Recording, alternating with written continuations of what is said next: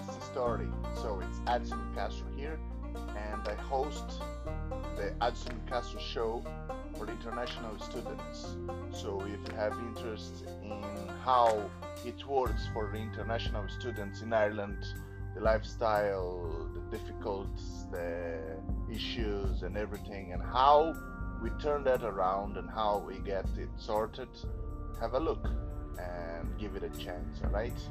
That's it. Have a lovely day.